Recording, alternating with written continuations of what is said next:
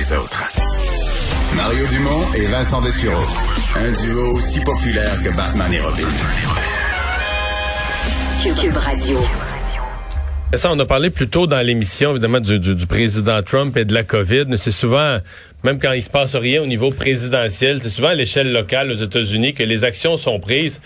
Et là, ça peut recommencer les problèmes dans les grandes villes américaines, entre autres, où on réagit. Là. Oui, d'ailleurs, la mairesse de Chicago, qui est pas une grande fan de Donald Trump, là, Laurie Lightfoot, là, et on va voir probablement des, des maires, mairesses, des euh, gouverneurs également euh, commencer à serrer la vis en, raison de cette augmentation vertigineuse de cas aux États-Unis. On le voit dans les dernières, en fait, vers 3 heures cet après-midi, la mairesse de Chicago qui, euh, bon, a donné un, un conseil de confinement, là. Donc, pas un confinement imposé, mais dit un at Home Advisory. Là. Alors vraiment, le fait qu'on reste à la maison, elle demande que euh, les résidents de Chicago euh, ne reçoivent aucun invité à leur domicile, annuler les fêtes traditionnelles pour le Thanksgiving. Évidemment que Écoute, une fête. Une grande fête, quasiment autant que Noël aux États-Unis. Absolument. Donc, d'annuler complètement ces fêtes-là, d'éviter de voyager. Alors qu'on sait, à Chicago, ben, fait, à Chicago, en Illinois, la situation est vraiment, vraiment désastreuse. Je vous disais hier, c'est de 12 000 cas pour euh, un État qui a peut-être autour de 12 millions d'habitants. Donc, pas beaucoup plus gros que le Québec. Imaginez-nous à 12 000 cas ou à 10 000 cas par jour euh, et le nombre de décès qui augmente également. Alors Chicago vraiment là euh, épicentre, on peut dire dans les épicentres et à New York aussi. New York qui a goûté vraiment la première vague. Là, on parle pour l'État de New York. Mais la deuxième vague est comme arrivée plus tard un peu à New York. C'était pas si pire là jusqu'à mais là c'est parti là aussi. Ouais, 4 000 nouveaux cas euh, aujourd'hui à New York. donc demain 22 heures pour bars et restaurants. À 22 heures, on va donc imposer un couvre-feu et on, en, on commence à envisager des refermer euh, refermer les, écoles. Alors on risque de voir ça pas mal arriver, même dans des États républicains où on hésitait. On hésitait. Je pense qu'avec là Donald Trump qui euh, est sur la voie, euh, la, sur, sur la, porte de sortie, on risque d'en revoir qui vont serrer la vis. Gel de taxes pour les Montréalais. Bon, euh, bon on le savait, hein, mais euh, la, la pandémie a été difficile pour la ville de Montréal. Aujourd'hui, c'était euh, dépôt du budget, budget de 6 milliards de dollars, une baisse euh, bon, d'1,5 million comparativement au budget qui avait été record euh, l'an dernier. Rémunération des fonctionnaires à elle seule, c'est 2,5 milliards, c'est près de 41 des dépenses, en hausse de 142 millions en raison entre autres de la charge des retraites. Alors, budget de la sécurité publique, quand même autour d'un milliard de dollars, c'est important parce que il y avait des manifestants ce matin, une quinzaine de militants euh, pour le définancement de la police. Là, on s'en souvient de ce qui avait été euh, bon euh, au cœur de plusieurs manifestations aux États-Unis et qui revient ici demandant une réduction des budgets policiers. C'est pas le cas dans, dans, dans le budget de Valérie Plante, mais les manifestants y étaient ce matin. et évidemment, on attendait pour les propriétaires un gel de taxes qui s'est confirmé. Ça engendre manque à gagner pour la ville de 56 millions de dollars. par contre, dans certains arrondissements on disait on va pas, euh, on, permet la hausse. Alors dans disons, certains à la loterie euh, tirent, euh, tirent pas le bon billet. C'est le cas pour Verdun, euh, Sud-Ouest également, qui vont eux voir leur taxe augmenter de 258 dollars et 104 Mais pour une maison C'est parce que la propriété ont pris de la valeur. Absolument. quand tu fais un gel de taxes dans une ville, c'est un gel, un gel au global. Fait qu'il y a certains secteurs qui peuvent avoir des baisses de taxes dans les faits, puis d'autres des hausses malgré tout. Là. Et euh, évidemment, la dette augmente beaucoup. Là, on voulait, on souhaitait, on ne devait pas dépasser 100% euh, du budget. Et là, on va être à 110 en 2020, 120 en 2021. Mais on espère, on espère un retour à 100% euh, d'ici 2027. Alors, situation quand même difficile. Le ministre Pierre Fitzgibbon, qui avait un peu hier fait son discours, rejeté l'idée qu'il méritait vraiment un blâme, mais M. Legault avait donné le signal euh, lorsque le rapport de la commissaire à l'éthique était sorti. Le rapport incluait un blâme. Le gouvernement, les membres du gouvernement n'avaient pas l'intention de voter contre le rapport. Et ça s'est fait ce matin. Oui, et assurément une, euh, une mauvaise journée pour Pierre Fitzgibbon, qui effectivement est devenu le premier ministre à être réprimandé euh, pour une question de conflit Ça, je n'avais pas réalisé, par du Québec. Ouais, parce qu'on dit, euh, il y avait l'ex-caquiste, le Claude Surprenant, qui était devenu indépendant à ce moment-là, qui avait été blâmé par l'Assemblée nationale. Il n'était pas ministre. On se souvient aussi chez les chez les libéraux, là, l'ex-ministre libéral Pierre Paradis. Mais lui, il n'a jamais été blâmé. Ben c'est ça. Parce que l'Assemblée, les libéraux ont voté contre le rapport. Ce que la CAQ aurait pu faire là. Oui, mais parce qu'ils que, n'ont pas parce que fait. je sais que c'est compliqué pour le public, mais officiellement, la commissaire à l'éthique ne peut pas faire un blâme. Elle, fait une recommandation à l'Assemblée nationale et pour que ça devienne vrai, il faut que les deux tiers de l'Assemblée donnent suite à son rapport. Donc, si la CAQ avait voté contre le, le rapport, je veux dire, il n'y aurait pas eu de blâme. là. Le Est-ce que rapport les libéraux été- se, se tenaient un petit peu plus que les, les caquistes? Mais il était poli ce matin. Était Mais non, discret. mais c'était Ouais. quand même plus compliqué. L'affaire de Pierre Paradis. Écoute, euh, parce que là, c'est dans l'exercice de ses fonctions de ministre. L'affaire de Pierre Paradis, c'était toute une patente. Parce que c'était son condo à Québec, son lieu de résidence. Puis là, on interprétait d'une certaine façon le fait que pendant qu'il était à son pendant qu'il était à son condo, sa fille venait vivre avec lui à Québec. Puis est-ce que sa fille, le, le proportion de temps que sa fille avait habité dans son condo, mais tu sais, t'es à Québec, t'as un condo pour l'Assemblée nationale, ta fille vit à Québec. C'était, compliqué, là. Euh, la commissaire à l'éthique, elle avait vu un blâme. Les libéraux avaient défendu que c'était, que c'était exagéré, qu'il y avait une, une- une- disons, une, une différence dans l'interprétation qu'on devait faire de la, de la règle. C'était pas le scandale du siècle. Tout comme aujourd'hui, d'ailleurs. euh, Non. Aujourd'hui pour Pierre Fitzgibbon, mais effectivement, non, sauf que Bleu- là, pour un ministre, c'est quand même un avertissement en termes de gestion de la chose publique. C'est, c'est, c'est dans son rôle de ministre, il a reçu un lobbyiste qui était une de ses connaissances, il devait pas. Puis je trouve que pour François Legault, il y a comme un signal à tous ses ministres de dire euh, sur ces questions-là, parce que dans le fond, sur quelque chose de pas si grave, qui emmène pas la démission d'un ministre et tout ça, ça permet quand même à François Legault de faire un rappel à ses troupes, de dire, je vous, je vous défendrai pas, là, je vous protégerai pas. Si vous vous mettez dans le trouble en faisant des, des, des, imprudences ou même des passes croches, vous allez payer, là. Fait que c'est un peu ça le message qui est passé, là. Parce que donc euh, du côté des euh, des caquistes, euh, ben, ils se sont levés. Effectivement, alors ont approuvé cette euh, cette réprimande. Et pour M. Fitzgibbon, pour ceux qui se demandent, il était absent lors du vote. Alors lui s'est abstenu de de voter. Ce qui était normal, je pense Oui. que tu votes pas. Il aurait pu être là assis puis regarder tout ça, mais Ouais. bon, je pense que ça lui tentait pas. Pas de temps. Euh, le pape François, euh, parce qu'il y a plusieurs grands dirigeants politiques du monde qui l'ont fait, mais le pape François qui a félicité Joe Biden, est-ce que Ben, est-ce que Dieu lui a soufflé que le décompte des votes était bon puis que Trump était battu? mais il y a quelques peut-être euh, euh, pro-Trump qui doivent être mêlés là. Ah oui? aujourd'hui. Parce que là, le pape François, euh, lui, reconnaît la victoire de Joe Biden. Alors, Ouais, c'est vrai, euh, les- les- les- certains catholiques pro-Trump, Les chrétiens évangélistes aussi, tout ça, qui C'est sont ça. très pro-Trump, ouais. celui qui, là, Donald Trump, qui dit qu'il a été fraudé, ou le pape qui dit non, mais, mais félicitations à M. Biden. Euh, c'est donc l'équipe de Joe Biden qui a confirmé que le pape avait euh, contacté euh, Joe Biden. faut dire que c'est le premier catholique président depuis John F. Kennedy. Alors, euh, bon, pour le pape, c'est un moment important. Euh, Joe Biden s'est dit, euh, Mario, euh, désireux de travailler avec le pape. Bon.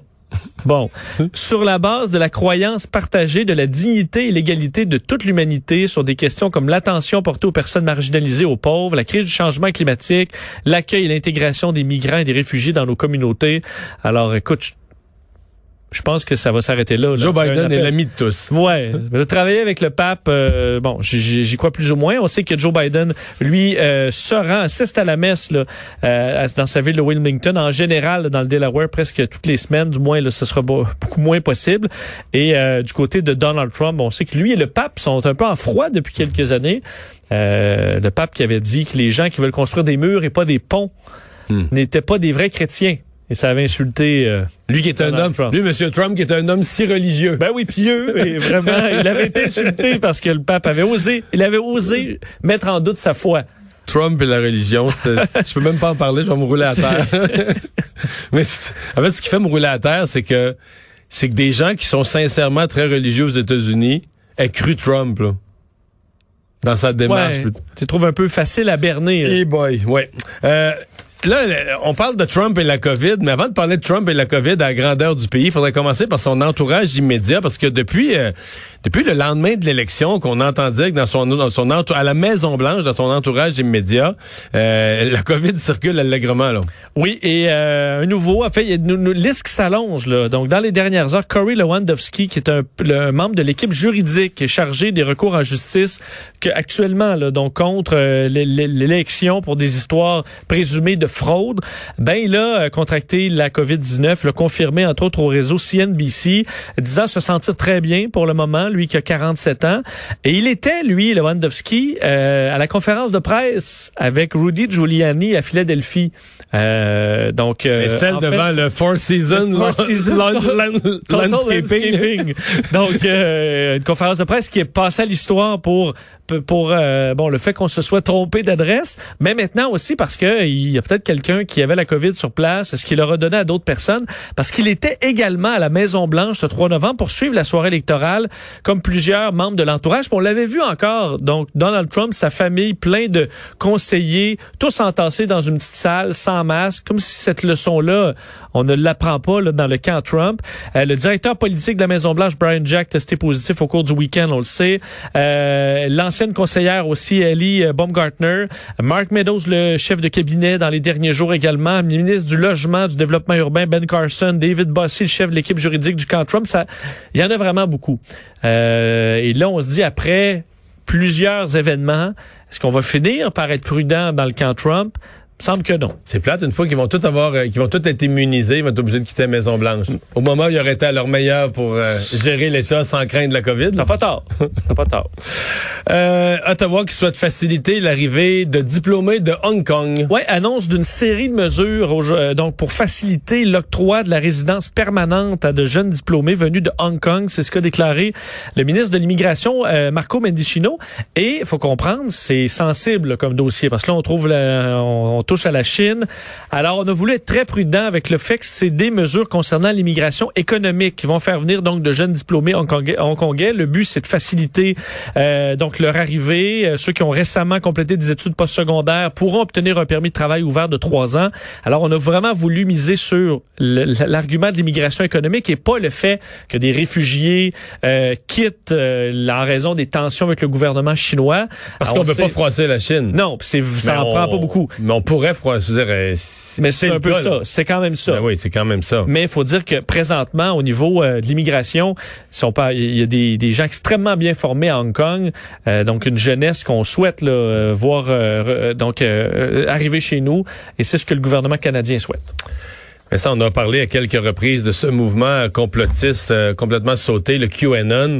Et il y a il y a une histoire quand même remarquable d'une d'une dame, comment dire, qui a fait qui a fait un passage dans cet univers complotiste? Euh, oui, une histoire qui est racontée euh, aujourd'hui dans euh, le, le, Washington Post. Et la, et la, dame avait fait les manchettes, là. Elle a fait le tour du web, comme on dit. Les manchettes d'aplomb. La dame qui s'appelle Melissa Rain Lively, qui est une, une, dame de Scottsdale, en Arizona, professionnelle en relations publiques, une dame qui était sans histoire, mais qui pendant la pandémie est tombée dans QAnon, ce qui a culminé le 4 juillet dernier à une, crise de colère dans un magasin Target où elle s'est mise à, jeter à terre, vous vous en souviendrez peut-être de cette vidéo-là, jeter au sol les racks de masques qui étaient là. Alors elle pète un Moi, je me souviens de la elle, les lançait, hurlait, s'est mis à lancer des paroles racistes en garochant tout ça à terre complètement tilté.